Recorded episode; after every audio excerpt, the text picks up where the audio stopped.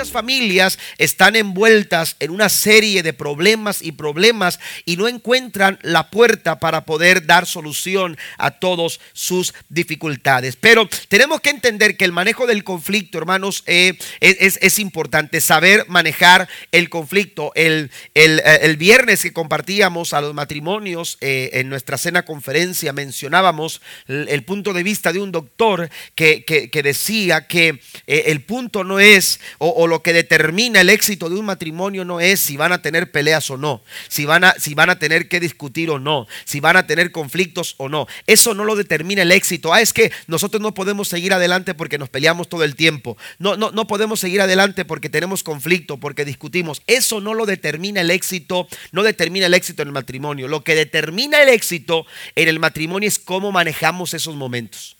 ¿Cómo manejo yo el conflicto? ¿Cómo manejo yo el problema? ¿Cómo manejo yo, amén, eh, eh, ese, ese, tiempo de discusión? Es importante saber manejar el conflicto. En Marcos capítulo 3, versículo 25, una pausa. Si usted no tiene las notas de la semana pasada, porque recuerde que esta hoja que les dimos nos va a tomar eh, algunas semanas, si usted no la tiene, se lo olvidó en casa o, se la compartió alguien más o hizo barquitos, no sé, este, o un avioncito. Este, no se preocupe, levante la mano y eh, los sugieres pueden llegar a usted y entregarle alguna hoja de estudio. Hay algunas manos que hicieron barquitos y, no, no es cierto, estoy jugando. Este, pero levante la mano con toda confianza y, y los sugieres van a entregarle sus notas. Si las quieren en inglés, ahí están en inglés también. Amén. Con toda confianza pide, pida esa hoja. Esas hojas, hermanos, le van a ayudar bastante, créamelo. Yo me he encontrado con hermanos que me dicen, me he encontrado algunas personas que dicen, pastor, me invitaron a predicar y, compartí un tema que usted, que usted compartió. Qué bueno, amén, eso, eso me gusta, eso es bueno. Entonces, llévese sus notas, llévese, tome notas. Si no está ahí eh, eh, eh, y lo comentamos, póngalo a un ladito o se le vino un pensamiento y dijo, ah, mira, aquí también es importante esto. Anote todo, amén. Anote todo porque eso es muy, pero muy importante. Mire, en la Biblia nos encontramos en Marcos capítulo 3, versículo 25, las palabras de Jesús que dicen, según la nueva traducción viviente, de la misma manera, una familia dividida por peleas se desintegra. Jesús está diciendo que una, un hogar donde hay contiendas, donde hay división, un lugar donde, donde hay conflictos, pero no se manejan como se deben, e inevitablemente esto va a llevar a la desintegración. Esto va a llevar a la familia a la destrucción. Y, mencionábamos, voy a hacer un resumen de los puntos que mirábamos la semana pasada, eh, mencionábamos la semana pasada, hermanos, que eh, en la Biblia nos encontramos a muchas familias pasando por momentos conflictivos. De hecho, eh, y, suena un poco, un poco curioso decirlo, un poco este, ¿verdad? Como broma, pero la verdad es que en las mejores familias de la Biblia también nos encontramos eh, a estas familias pasando por eh, problemas conflictivos. Y dando ejemplos de algunos de ellos, hablábamos de la rivalidad entre hermanos que se suscitó en la vida de Caín y en la vida de Abel. Hablábamos del conflicto que tuvo un padre con un hijo al, al mencionar a David con Absalón. David el padre, Absalón su hijo, tuvieron conflictos entre padre e hijo. En el caso de Ruth y, Noemí su suegra, también tuvieron conflictos dentro de su familia. Amén. No es que estuvieran ellas eh, eh, lidiando entre ellas mismas o discutiendo entre ellas mismas, que, puede suceder, pero la verdad es que ellas fueron expuestas a la crisis. Su, su familia pasó por crisis. ¿Por qué? Porque Noemí perdió a su esposo, porque Noemí perdió a su hijo, que era el esposo de Ruth.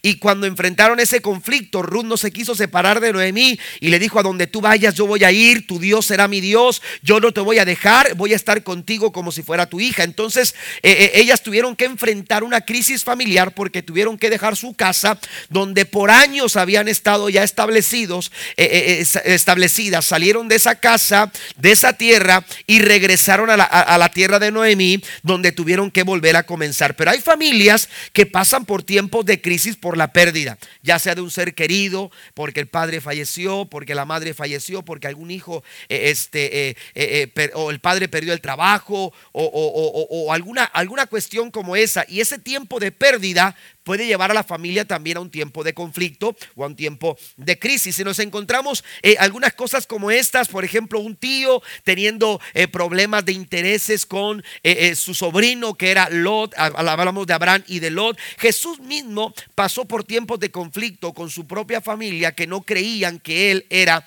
el Hijo de Dios, porque sus hermanos no creían que Jesús era el Hijo de Dios. Pero Cristo fue muy claro, cuando una casa se divide, cuando un hogar está en y no saben cómo manejar el conflicto, esa casa inevitablemente se vendrá abajo. Ahora, Santiago nos lleva a recordar dónde comienzan todas las cosas, porque como mencionábamos la semana pasada, el problema no es que los calcetines no se pusieron en el lugar donde tienen que ir los calcetines. Eh, eh, el problema no es que se dejó el plato en la mesa y no se levantó. Eh, el problema no es ese tipo de cosas. El problema está en las emociones que no se controlan como se deben. Santiago capítulo 4 versículo 1 dice, ¿de dónde surgen las guerras y los conflictos entre ustedes? ¿De dónde surgen los conflictos en la familia? ¿De dónde, de dónde surge? ¿De dónde parten esos momentos de discusión en la familia? Bueno, dice, dice Santiago, no es precisamente de las pasiones que luchan dentro de ustedes mismos, de nuestro orgullo, de nuestro ego. A veces, aleluya, estamos nosotros eh, queriendo, queriendo que se hagan las cosas como nosotros queremos.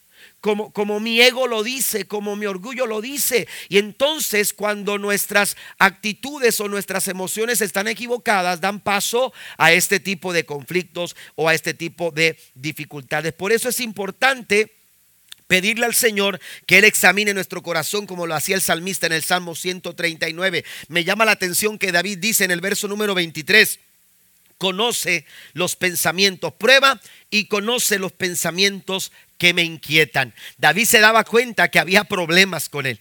Hay cosas que yo no sé por qué las hago. Amén. ¿Y por qué hice esto? ¿Y por qué le dijo esto a mi esposa cuando no lo sentía decírselo? Amén. ¿Qué fue lo que pasó? ¿Por qué, ¿Por qué le dije este a mi hijo? ¿Por qué le llamé la atención tan dura, de una manera tan fuerte, tan dura, cuando realmente no era, no era para tanto? ¿Por qué? Porque se descontrolan las emociones. Así que prueba mis pensamientos.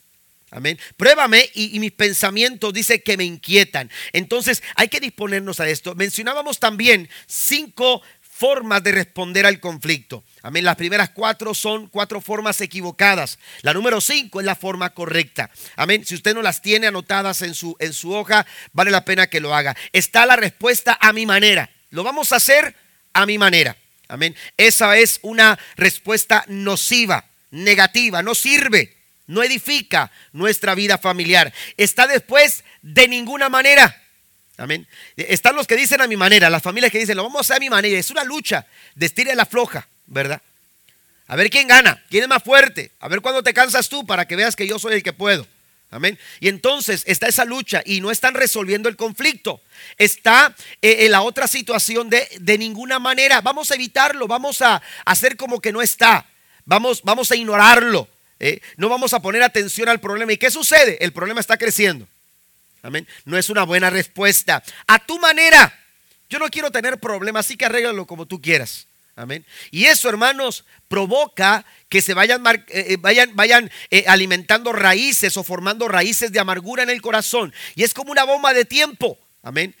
ok, lo vas a solucionar tú, tú, tú. Pero vamos guardando resentimiento al punto de que se va inflamando el corazón hasta que de repente cuando ya llega un punto donde estalla y eso puede traer mayor conflicto o mayor problema. Está también a medio camino.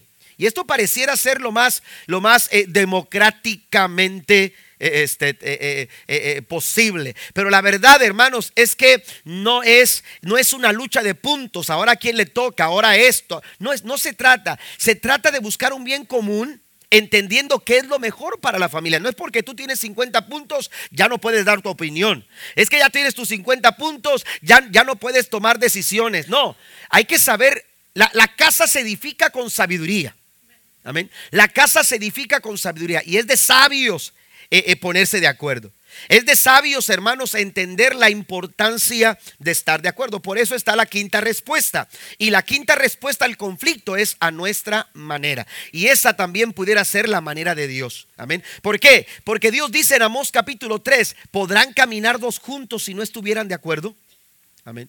No se puede. Una familia no puede avanzar. Usted no puede mejorar su vida familiar si usted no está de acuerdo. Si, si la casa, si sus hijos, si eh, su esposo, eh, su esposa no se están sentando para ponerse de acuerdo. Eh, tenemos que entonces entender que eh, hay formas en las que nosotros mm, eh, podemos solucionar los problemas a los que nos enfrentamos. Y la manera en que usted maneje los conflictos, hermanos, va a determinar el rumbo que usted le esté dando. Jesús dice, una casa que está dividida no puede prevalecer, no puede mantenerse, no puede, no puede avanzar, no puede caminar. Y seguro, seguros estamos en esta mañana que todos aquí queremos que nuestras familias avancen. ¿Cuántos dicen amén? Queremos que nuestros hijos sean bien edificados, que nuestro matrimonio esté bien edificado, que nuestra casa esté fundada sobre la roca que es Cristo Jesús. Si queremos hacerlo,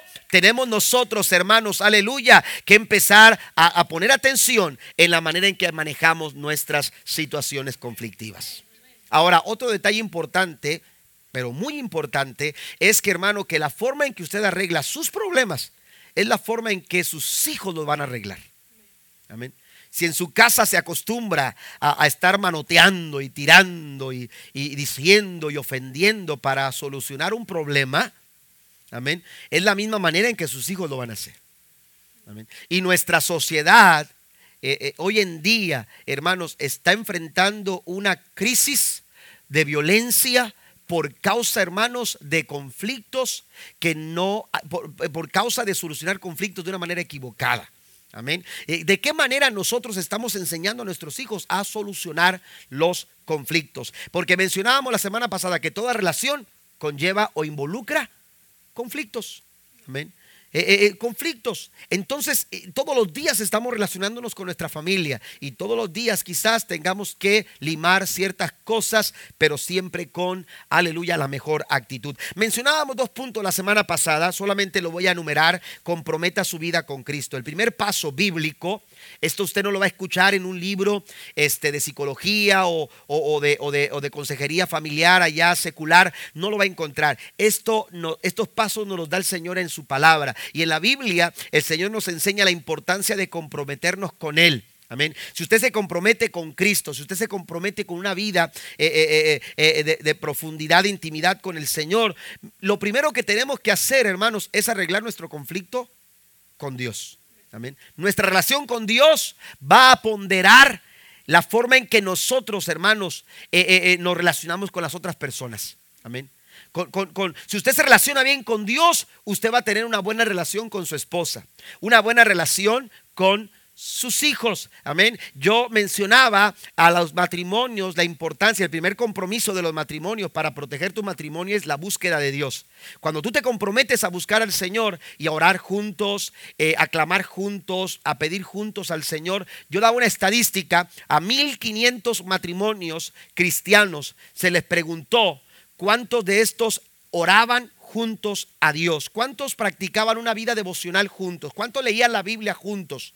Y, la mayoría decía, no, yo tengo mi tiempo, yo oro, eh, mi esposa ora, eh, ella, ella lee la Biblia por allá, bueno, quién sabe si lea, pero, pero yo estoy acá leyendo mi Biblia eh, y, todo eso. Solamente el 8% de, de, de, esos parejas, hermanos, a las que, que se les hizo esa pregunta, hermanos, solamente el 8% respondieron que ellos tomaban tiempo para orar juntos, para leer la Biblia juntos, para compartir alguna, algún sentir espiritual juntos, para tener una forma de vida devocional, alguna disciplina espiritual eh, eh, como pareja delante del Señor. Solamente el 8%. Es una, eh, es una crisis, amén. es decir, es, es, es un porcentaje muy pequeño, pero lo que yo recalcaba y lo que quiero señalar en esta mañana es el hecho de que de ese 8%, más del 7% de esas parejas, hermanos, nunca, escuche esto, nunca tuvieron que enfrentar una crisis en la que ellos tuvieron que pensar, lo mejor es divorciarme, lo mejor es separarme. No, de ese 8%, la mayoría de ellos supieron cómo enfrentar y solucionar sus problemas. Cuando tú te comprometes con Jesús, cuando tú te comprometes con Cristo, esta relación que tú tienes con Dios te va a ayudar a, a relacionarte con las demás personas. Entonces es muy importante en la familia, la relación con Cristo, más que cualquier otra cosa, establece el tono para la habilidad de manejar el conflicto que enfrentamos. ¿Por qué? Porque Él nos da la habilidad para pensar de una manera diferente. Número dos, en la segunda cosa que mencionábamos, hermanos, además de el primer paso que es comprometer nuestra vida con Jesús, también, hermanos, el segundo paso para enfrentar estos conflictos es hablar con Dios acerca del conflicto. Hable con Dios. Hable con Dios acerca del conflicto. Tómese el tiempo para hablar con el Señor. Amén. Eh, eh, oiga, estamos tan acostumbrados a presentarle a veces nuestra, nuestros conflictos eh, a las personas en derredor nuestro, es decir, hablamos horizontalmente.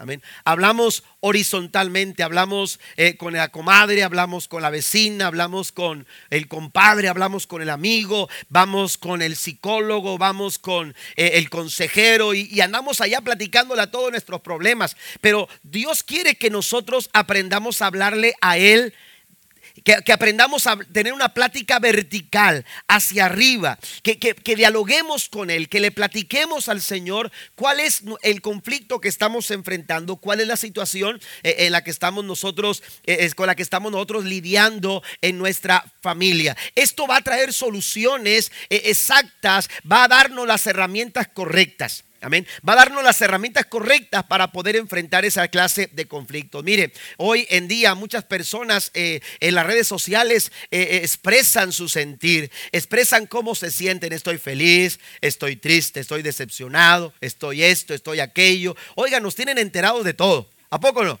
¿Sí? Nos tienen enterados de todo. Amén. Y luego el problema es que dicen, estoy pasando por esta crisis y, y ya, ahí quedó todo. Amén. Y lo dejan a uno con el pendiente. Sí.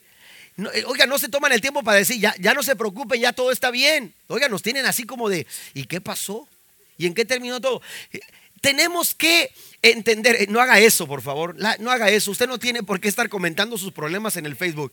Amén. Pero este, eh, eh, hable con Dios, acérquese con el Señor y dígale cómo se siente, y dígale cómo está pasando, qué, es lo que no entiende, qué es, qué es lo que usted quiere, piensa hacer, pero, pero que Dios le dé el, el, consejo, que Dios le dé la dirección, que Dios le dé los recursos que usted necesita para enfrentar esa, esa situación. Es importante hablar con el Señor. Santiago 1.5, porque seguramente usted en algún momento ha pensado, Señor, ¿qué hago con esto? ¿Cómo respondo? No sé qué decir. Bueno, Santiago 1.5 dice, si a alguno de ustedes le falta sabiduría, ¿qué es esto? La falta de sabiduría, no saber lo que tengo que hacer.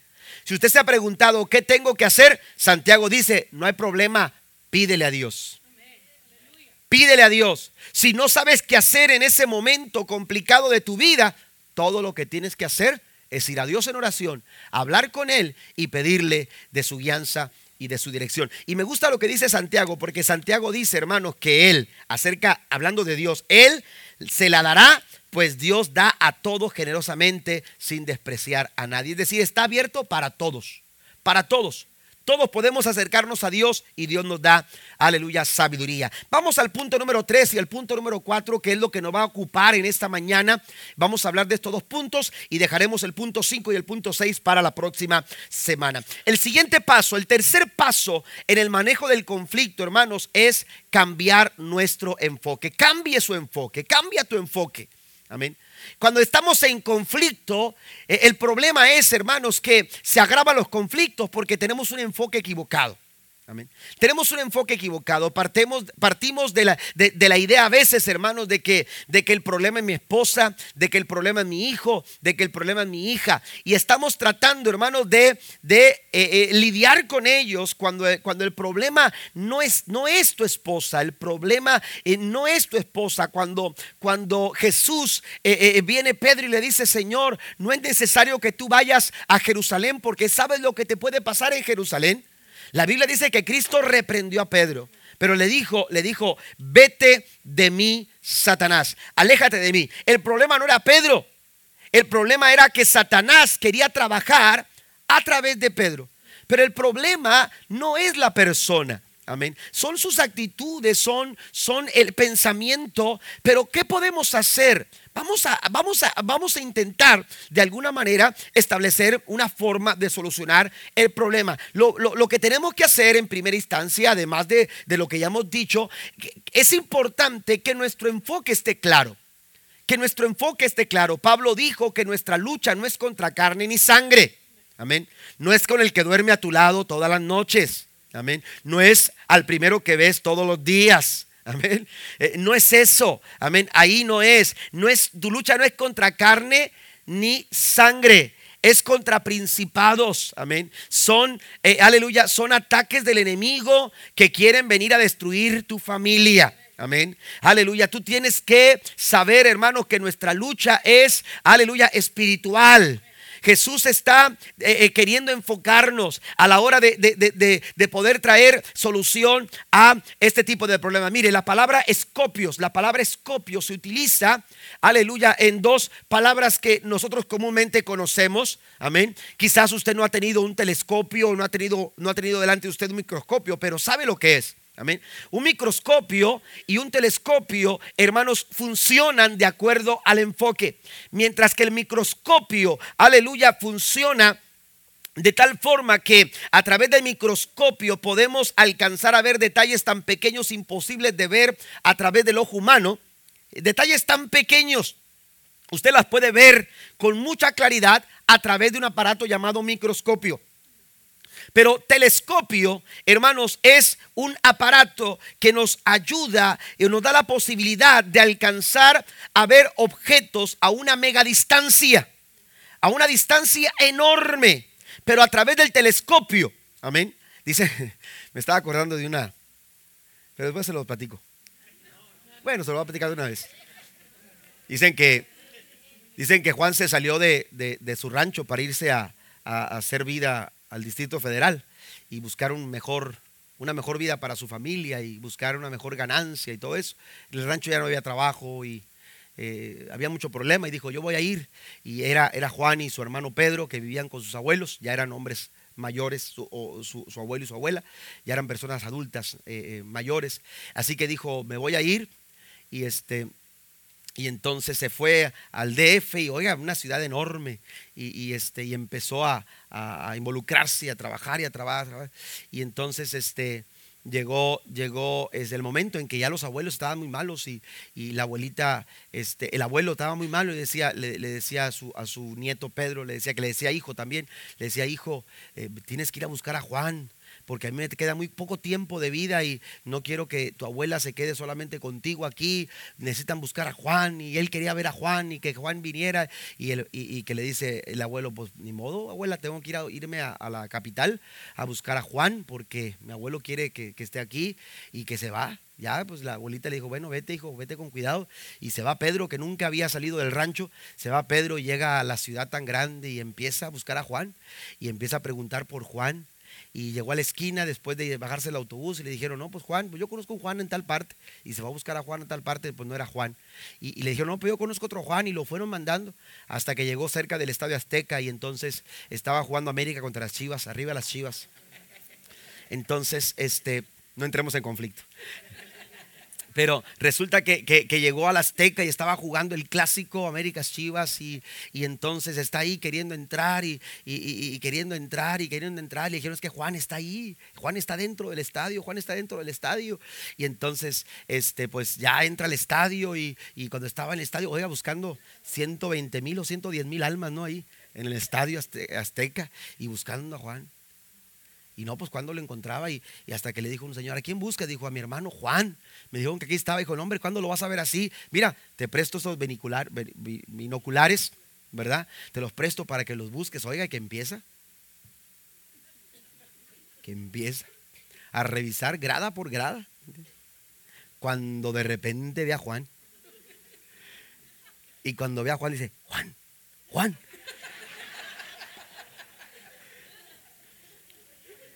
Te necesitamos en el rancho.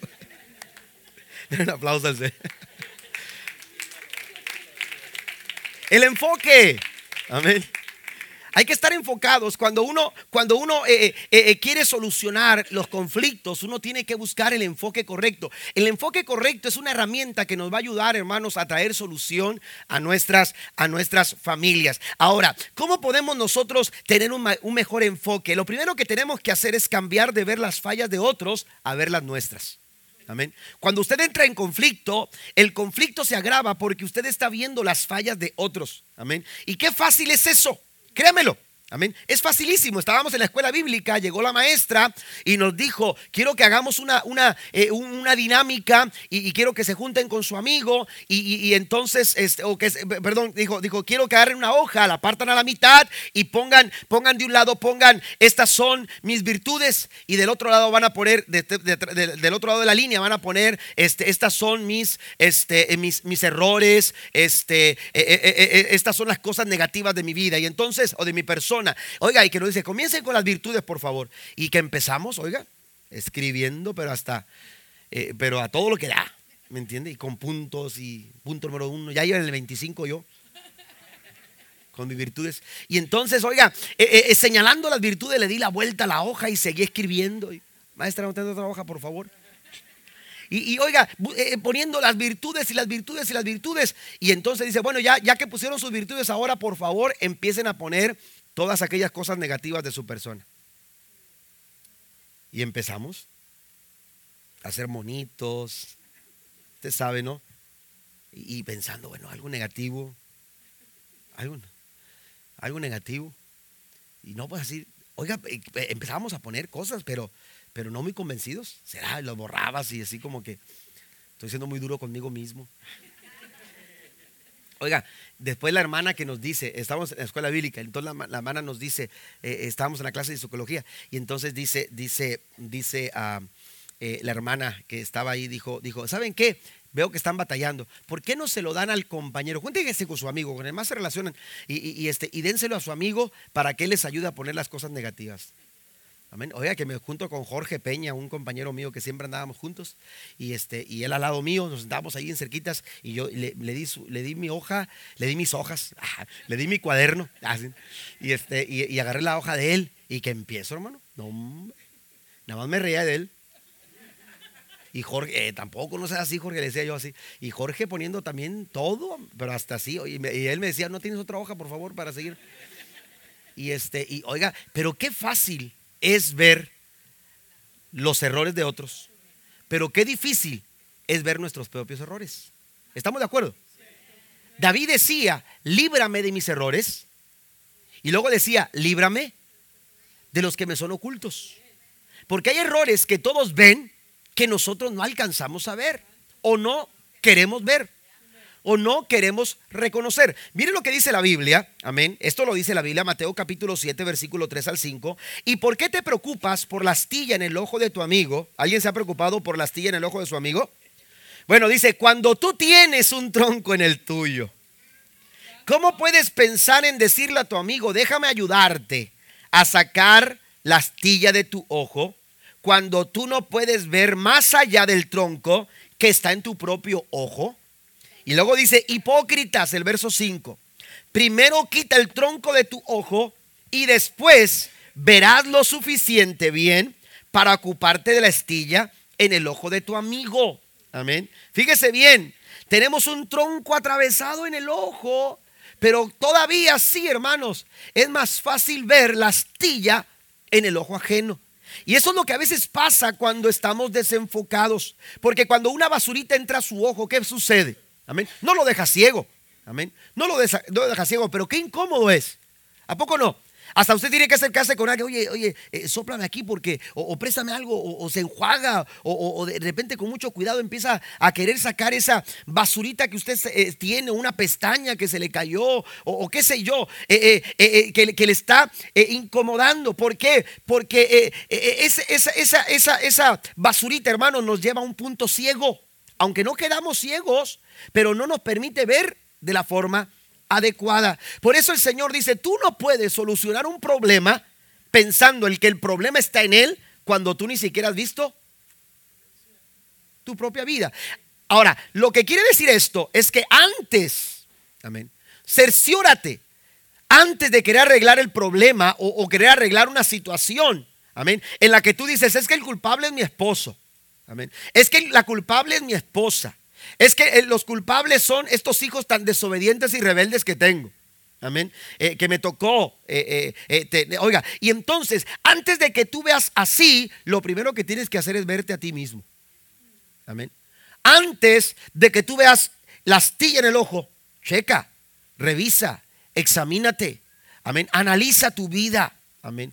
Tienes que, tienes que verte a ti mismo. Y, esto es lo que tiene que ver, amados hermanos, en el, eh, eh, cuando hablamos de cambiar nuestro enfoque. Lo más fácil es mirar hacia, hacia los errores de otros, cuando lo primero que tenemos que hacer es revisar si nosotros no estamos cometiendo errores similares o peores que esos. ¿Está conmigo? Amén. Tenemos que cambiar el enfoque. Usted no puede solucionar un problema si usted está mal enfocado. Segundo, cambia tu enfoque de mis necesidades a sus necesidades. Mire, esta forma de pensar cambia nuestras actitudes. Eh, eh, eh, cambia, aleluya, o transforma nuestras actitudes. ¿Qué, ¿Qué sucedería si en nuestra casa, hermanos, pensáramos más en las necesidades de otros? Amén. Oh, qué, lindo, ¿no? Cuando de repente usted dice, dice, este, ay, está viendo, está viendo usted, este, bueno, a veces hablo mucho de fútbol, pero el fútbol americano, amén. Y están jugando, este, los Cowboys, ok. Sí juegan todavía, ¿verdad? Sí. Este, sí juegan todavía, ¿verdad? Sí, sí. Entonces, este, Dios me perdone. Pero están jugando los Cowboys contra, no sé, los, los, Green Bay. Ok, con Green Bay. Va a ganar Green Bay, de seguro. Este, pero, oiga, alemán Oscar. oiga, está jugando y llega la hermana Edith y dice, ¿sabes qué? Yo no sé si la hermana Edith vea novelas, pero, pero, pero llega la hermana Edith y dice, ay, Oscar, fíjate que está la novela, es el final.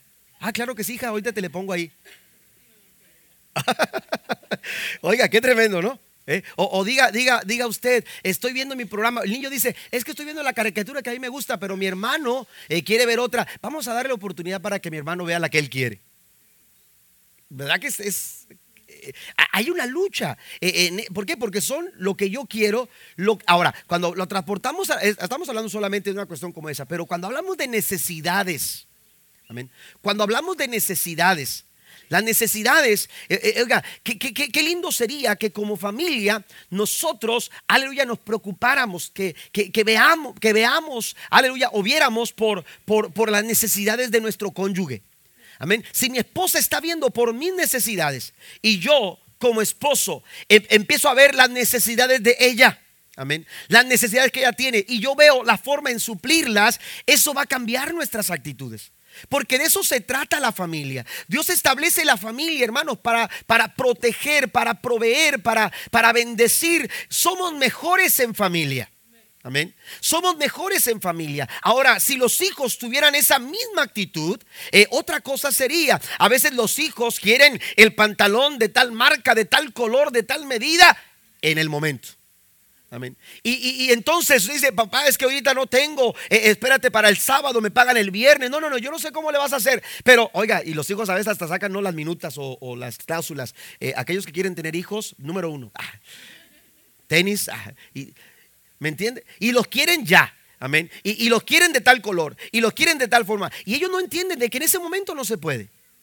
Amén. ¿Cómo manejamos esa situación? Vamos a cambiar la actitud. Y vamos a enseñarles a ellos que no son tus necesidades, no son, no son, no son mis necesidades, son sus necesidades. Y quizás, quizás eh, ahorita no se puede, pero vamos a ver. Amén. Por eso hay berrinches, por eso hay, eh, eh, oiga, caras largas de los niños, porque no se le permitió. oiga, cuando el niño está con el teléfono, por ejemplo, en la, mesa, amén, está viendo por su necesidad, no por la necesidad de la familia. Amén. Porque la mesa la mesa es el lugar donde la, donde la familia se puede reunir y se puede disfrutar. Oiga, ¿cuántas pláticas en familia tenemos cuando estamos comiendo? ¿A poco no? Amén. Y, hasta eh, esto se transmite en, la, amistad porque de repente, oye, a ver qué día platicamos, tomamos un café. ¿Y a poco se queda en café? No, hombre, pan, tacos, tamales delias, bueno, de todo. Porque una buena comida, hermanos, exactamente. Amén. Uno dice, disfrutando una buena comida con una agradable compañía. Qué bonito que pudiéramos hacerlo así en familia. Qué bueno que como familia nos reunamos para disfrutar y, poder solventar nuestras necesidades. Es precisamente por eso que muchas familias, hermanos, no tienen historia, no tienen, no tienen experiencias, eh, viven distantes. Los hijos, hermanos, eh, eh, los padres no se dan cuenta de, los, de, lo, que los hijos quieren, de lo que los hijos buscan, de lo que los, los hijos están necesitando. ¿Por qué? Porque no hay esos espacios. Amén. ¿Por qué? Porque estamos viendo por nuestra necesidad y nos estamos olvidando de la necesidad de los otros integrantes de la familia. ¿Estamos de acuerdo? Amén. Tenemos que cambiar nuestro enfoque. Tenemos que cambiar el enfoque de ver las fallas de ellos para empezar a ver primero mis fallas. Tenemos que cambiar el enfoque para empezar a ver no mis necesidades, sino las necesidades de otro. Ahora, ¿qué dice Filipenses capítulo 2, versículo 5? La actitud de ustedes, dice la nueva versión internacional, la actitud de ustedes debe de ser como la de Cristo. Amén. ¿Cómo es su actitud? Amén. ¿Cómo es la actitud? ¿Qué actitudes estamos tomando? ¿Sabe qué actitudes están tomando nuestros hijos? Las actitudes de los programas de televisión que hoy en día eh, eh, eh, les están enseñando a nuestros hijos porque ellos pasan más tiempo en la televisión que con nosotros como padres. de repente mi esposa se puso a ver, cuando mis niños eran pequeños, se empezó a, se sentó a, ver los programas para ver qué programas se podían ver, qué programas no se podían ver. Y entonces, oiga, empezamos a ver programas donde los hijos tomaban el orden de la casa. Donde los hijos eran los que, aleluya, tomaban el control de la casa. Amén. Y, eso es una forma de proyectar actitudes negativas. Amén. Porque ellos lo quieren hacer eh, a su manera. Cuando hay reglas y hay patrones, hermanos, hay formas que se tienen que respetar. Tenemos nosotros entonces que poner atención en las actitudes. Dice el Señor a través del apóstol Pablo que nuestra actitud debe de ser como la de Cristo. Cuando Cristo murió en la cruz, ¿qué necesidad estaba supliendo? ¿La suya? ¿La de él? Cristo no murió en la cruz para redimirse a sí mismo. Cristo no murió en la cruz para lavar sus pecados. Dice la Biblia que en el que no hubo pecado se hizo pecado por amor a nosotros. Amén. Él no cometió pecado, pero cargó el peso del pecado porque él no vio su necesidad, él vio tu necesidad. Dar un aplauso fuerte al Señor. Esa actitud debe de, gobernar nuestra vida. En nuestra vida matrimonial, yo tengo que pensar en las, en las necesidades de mi esposa. Tengo que pensar en las necesidades de mis hijos. Si todos en familia pensáramos de esta manera, hermano, las actitudes dentro de nuestro hogar serían completamente diferentes. Y esas actitudes nos dan la plataforma correcta para poder solucionar los problemas. Porque entonces tú te puedes sentar y platicar y dialogar y conversar. Hay cosas, aleluya, que, usted no puede permitirse eh, eh, eh, el hecho, porque hay muchos hogares, hermanos, que asumen que los hijos entienden lo que tienen que hacer. mi pareja, mi, pareja, yo asumo que mi pareja entiende lo que yo siento, lo que yo, lo que yo estoy pasando. Si no lo hablas, no va a ser claro. Amén. Si usted no lo habla, amén, va a haber confusión. Usted necesita buscar la manera de solucionar este tipo de situaciones. Para eso vamos al punto número cuatro. Establezca las reglas del diálogo. Y voy un poquito más, más, más rápido. Es importante establecer cuáles son las reglas, hermanos, del el diálogo. ¿Cómo vamos nosotros a desarrollar el diálogo? Mire que los países, eh, cuando, cuando eh, eh, en el asunto de las armas, del armamento, hermanos, tienen tratados. Amén y ellos establecen que hay armas que no se van a utilizar. Hay armas que no se pueden utilizar. Hay armas que, que, que, que, ¿por qué? Porque si se usan, nos pueden matar a todos. Nos pueden matar a todos, armas nucleares, armas este, biológicas, químicas, bueno, tanta cosa, ¿no? Eh, hay, hay, regulaciones, amén, eh, en cuanto a este tipo de armamento. Bueno, eh, usted tiene que entender que dentro de la familia también se tienen que establecer las reglas. ¿Cómo se van a, cómo vamos a caminar? ¿Cómo vamos a hacer para, para, buscar la mejor solución a los conflictos que estamos pasando? La mejor forma es anticiparse. Si usted anticipa Amén, las cosas. Bueno, eh, eh, la pareja cuando, cuando se va a casar, hermanos, en la consejería matrimonial, eh, uno de los puntos que damos en la consejería matrimonial es, es platiquen sobre temas que, que, ustedes van a vivir en, en, en, el matrimonio. Amén. Las finanzas, platíquenlos. Amén. ¿Cómo van a manejar sus finanzas? ¿Quién va, ¿Quién va a ser el líder para manejar esas finanzas? Amén. Platíquenlo.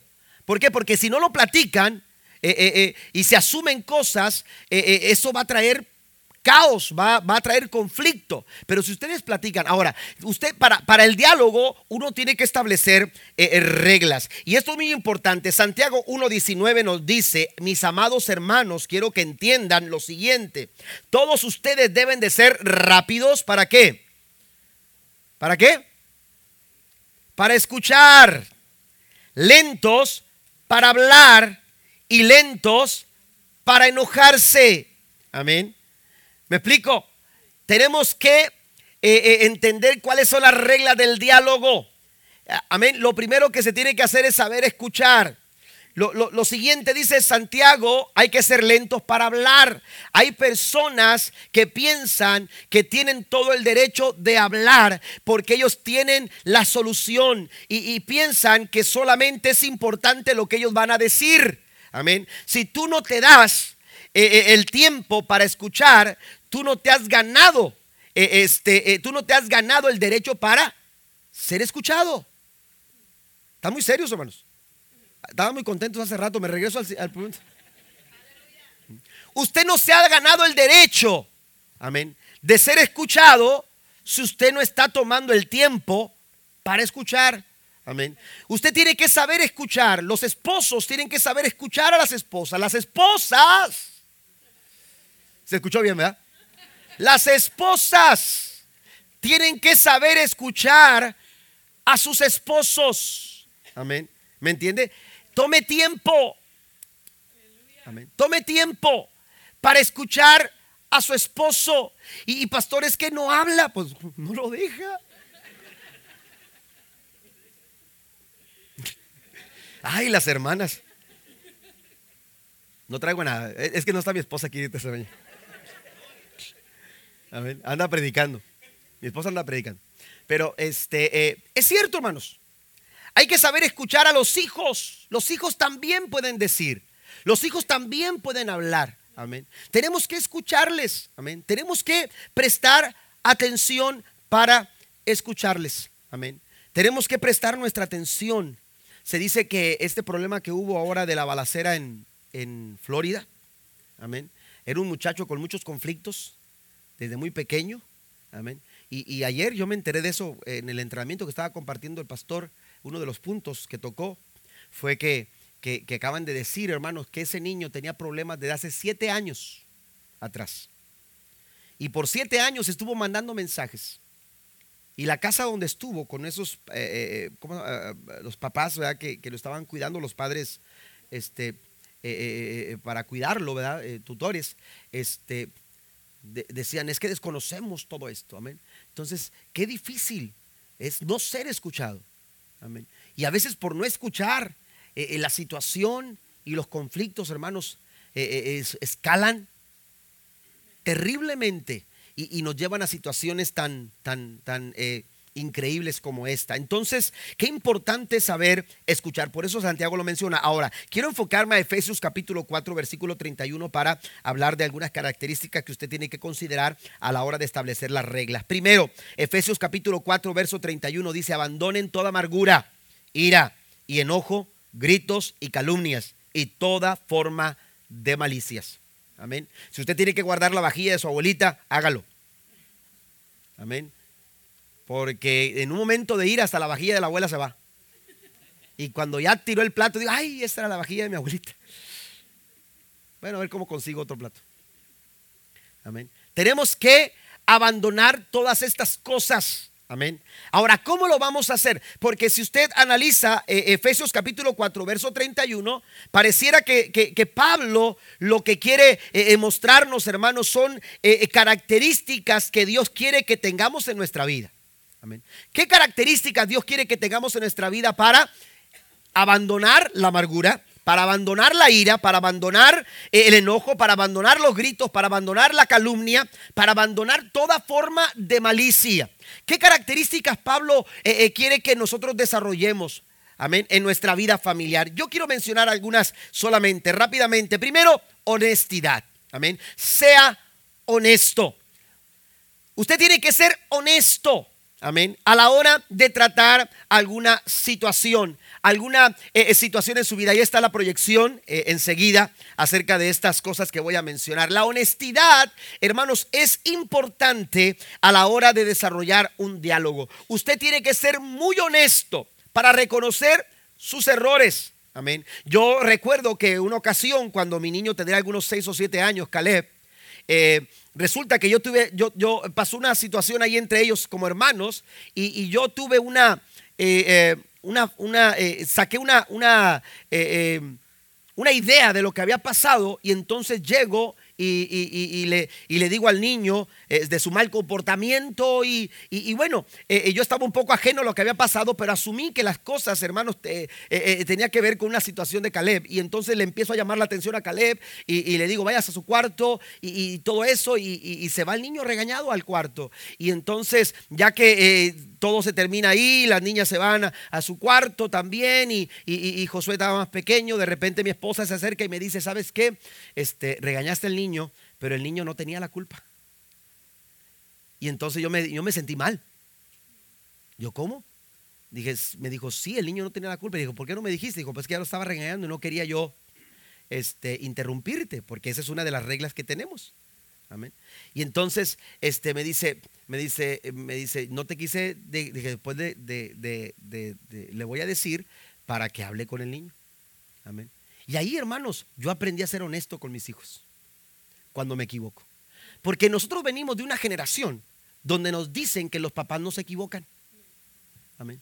Donde nos, nos dicen que los papás no cometen errores. Amén. Y de alguna manera los hijos aprendemos a, encontrar la manera, hermanos, de decir, ah, papá no se equivocó, eh, eh, eh, papá esto. Y, y entonces, pero como padres nosotros tenemos que saber con honestidad reconocer cuando nosotros fallamos. Y ser capaces de llegar con nuestros hijos y decirles, ¿sabes qué, hijo? Me equivoqué. Perdóname. Yo, yo me equivoqué. Y tuve que ir, hermanos, y abrí la puerta. Y eso es algo, me acuerdo de la sonrisa de Calais cuando me vio, porque estaba sentado en su cuarto, en, su cama. Amén. Ahí estaba sin ver televisión, sin nada. Amén. Y ahí estaba. Y cuando me ve, se ríe. Amén. Papi. Oigas, ahí me, derritió, ¿verdad? Pero, pero me acerco con él y empiezo a platicar con él y le empiezo a decir, a su, en su edad, ¿verdad? Y le empiezo a decir, hijo, ¿sabes qué? Ya me platicaron que las cosas fueron así, perdóname, este, yo me equivoqué, este, puedes ver televisión, vamos a ver tu me quedé con él viendo el programa de televisión que él quería y, pasamos ahí un buen tiempo pero pero oiga qué difícil a veces para nosotros es ser honestos como padres que fallamos que nos equivocamos que no podemos amén Decirle a nuestros hijos, ¿sabes qué, hijo? Las cosas no salieron como yo pensaba. ¿Mm? Eh, eh, las finanzas no están resultando. Hay que ser claros con ellos, hay que enseñarles a ellos, hay que, hay que, hay que mostrarnos a ellos con honestidad, admitir cuando nosotros nos hemos, nos hemos equivocado o hemos cometido alguna, alguna falta. También, hermanos, es importante la amabilidad. Amén. Ser amables a la hora de, solucionar un problema, de buscar alguna, alguna solución, algún conflicto. Siempre es importante, hermano, ser amable. No saque la artillería pesada. Amén. Ayer le dije a una, a una persona que me llamó y me dijo, le acabo de decir esto a mi esposo. Amén. Y le dije, usted se está poniendo en un lugar donde quizás no haya retroceso. ¿Se acuerdan? Cuando va manejando y, usted está esperando que haya un, ¿cómo se llama? Un retorno. Una vez pasó en Monterrey. Amén. Y, me metí por un lugar donde tenía que meterme. Amén. Y el problema es que me venían siguiendo varios y todos se fueron ahí. Pero fue el único retorno que encontré. Lo bueno que no estuvo un tránsito ahí, pero Dios me perdone. Amén. Pero, oiga, qué terrible es eso, que a veces llegamos a puntos donde nos es difícil retornar porque ya dijimos algo, porque ya hicimos algo, porque ya escalamos a algo que no tenía por qué. Amén. Por eso es importante ser amables. Amén. Pastor, pero esto es complicado. No es fácil. Amén. Pero dice la Biblia que si usted, si una familia que, no sabe manejar el conflicto, inevitablemente va a destruirse, se va a desintegrar. Y yo no quiero eso para mi familia. Así que hay que tratar, hermanos, de, mire, yo, yo les mencionaba a, los, a los, matrimonios eh, acerca de lo que Santiago dice, de ser eh, prestos para escuchar, tardos para hablar. Y, no enojarnos con, eh, no es que no te enojes, ¿verdad? pero no te va a controlar el enojo. Pero yo, yo, yo les decía esto, cuando tú escuchas, cuando escuchas mucho y hablas poco, tú no te enojas. Yo lo he experimentado. Amén. Yo lo he experimentado y lo he aplicado en mi vida. Yo, yo escucho a la gente. Me gusta escuchar a las personas. Amén. Y cuando escucho, hermanos, yo, yo trato de, aplicar eso y, se lo digo de verdad. Amén. Yo trato de aplicar eso en mi vida. Y me he dado cuenta que entre más escucha y habla menos, se enoja menos. Amén. Ya no sea tan enojón. Amén. Seamos, seamos amables. Amén. Seamos amables. Vamos, vamos a, platicar, vamos a dialogar, pero vamos a hacerlo con amabilidad. Un carácter amable, hermanos, funciona a la hora de resolver algún conflicto. Y siguiente, hermanos, ya para terminar, desarrolle una buena comunicación. Y aquí quiero mencionar algunas cosas que voy a leer textualmente para poder avanzar y, que no se me pase nada de lo que quiero decir. Comunicar no es hablar, no es, no es hablar mucho, Comunicar no es levantar la voz, comunicar no es gritar. Amén. Si usted quiere comunicar, usted tiene que expresar con claridad un mensaje. Comunicar es hacer partícipe a otro de lo que usted de, lo que usted eh, tiene para, para, compartir. Y hay elementos muy importantes que usted tiene que considerar a la hora de, de comunicar. El diálogo para el amor, lo que la sangre, el diálogo es para el amor, lo que la sangre es para el cuerpo si la sangre no circula en el cuerpo, el cuerpo muere. Y es lo mismo que sucede. Una casa dividida, una casa que no dialoga, una casa que no, una casa que no comunica, una casa, hermanos, aleluya, que, que, ha cerrado las vías para, para, para recibir una, una, una comunicación buena, hermanos, es una casa que poco a poco va a morir. Por eso dice Jesús, se destruyen se desintegran. Es importante, hermanos, comunicar dentro de la familia. Los padres tienen la obligación de escuchar a los hijos, dar apertura para que los hijos, hermanos, puedan expresarse. Miren, los tipos de expresión pueden ser pasiva, puede ser agresiva o puede ser asertiva. Amén. Estos, estos tres tipos de expresión. ¿Cuál es la expresión que usted utiliza en su casa? La expresión pasiva deja que la otra parte domine la comunicación.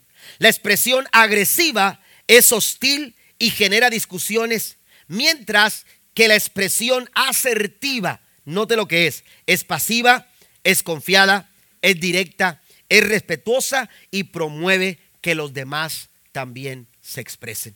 ¿Qué tipo de expresión es la que nosotros estamos desarrollando en nuestra casa? Es importante, amados hermanos, que nosotros aprendamos a dialogar, entendiendo cómo, cuándo, dónde y el tono en que nosotros debemos de hacerlo. Amén. Yo me he encontrado con, eh, eh, eh, matrimonios con los que hemos estado trabajando en ocasiones donde el problema no era lo que ella decía. Amén. Dice, me decía, me decía una, una, persona, me decía, no, no, eran ni de la iglesia, eran, eran personas que conocía, conocimos por medio de otras personas, hermanos de la iglesia, que me decía, mire, mire, mire, pastor, me decía, este, el problema no es lo que decía ella, el problema es que manoteaba. Y yo le decía, ¿por qué tienes que manotear? Es que así hablo yo. Amén. El problema no es, no es lo que dices, el problema es cómo lo dices. ¿Está conmigo? Si queremos solucionar este tipo de conflictos, tendremos que aprender, hermanos, que hay reglas para poder para poder eh, eh, este, eh, solucionarlos. Hay algo también importante en la comunicación dentro de la familia, es que implica tener una, en cuenta las circunstancias, implica tener en cuenta la edad, implica tener en cuenta las etapas del desarrollo de nuestros hijos. Amén. Usted tiene que considerar todas estas cosas a fin de promover una buena comunicación dentro de su casa. Amén. Dentro de su casa. Dios quiere que nuestras familias, hermanos, sean familias bendecidas. Dios quiere que nuestros hogares sean hogares, aleluya, donde podamos disfrutarnos como familia y podamos disfrutar las bendiciones de Dios dentro de nuestras familias. Si usted quiere una buena comunicación, usted tiene que tomar el tiempo para orar primero. Usted tiene que orar Y decirle al Señor, Señor, no, no permitas que yo diga algo de lo cual no va a edificar, no va a bendecir y no va a producir una buena, una buena actitud en mi vida como familia. Tengo que obedecer las reglas que se establecen. Estas son las reglas para dialogar. Amén. Esta, esta, es la regla que vamos a dar para dialogar, pero vamos a obedecerla. Amén. Tenemos que ponernos en el lugar de la otra persona. Amén. Tenemos también, aleluya, que dar mensajes consistentes, escuchar con atención, escuche, pero con interés. Amén. Te estoy escuchando aunque estoy con el teléfono. Amén. No, usted tiene que dejar el teléfono porque le interesa lo que está escuchando.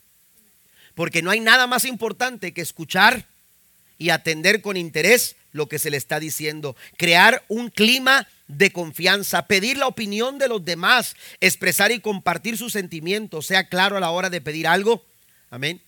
Si usted quiere como esposa que su esposo, si usted quiere como esposo que su esposa lo trate bien, no le diga que cocina mal.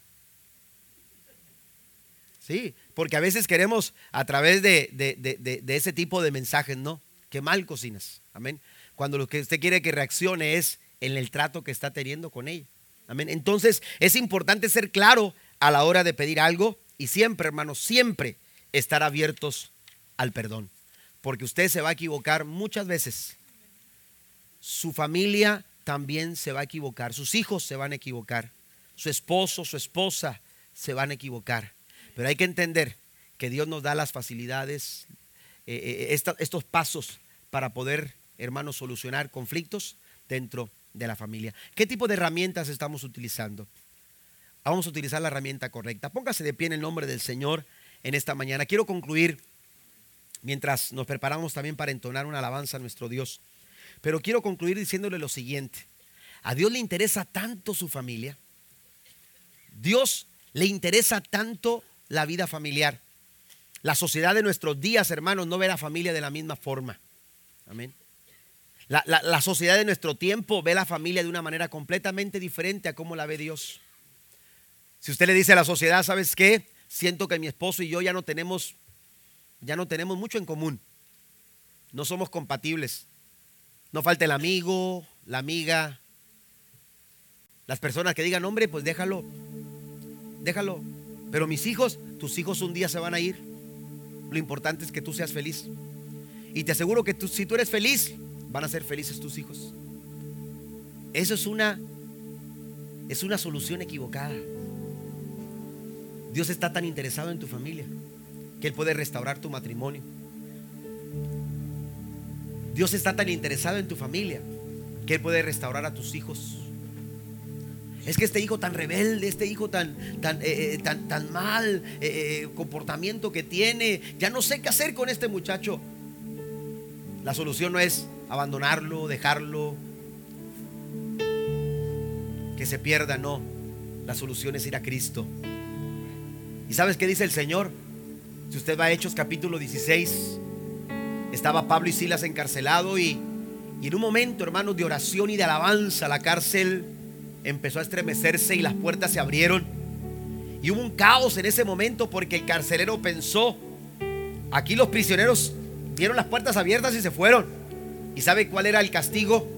El carcelero estaba a cargo. Y si los prisioneros se iban, al que mataban era al, carcelero.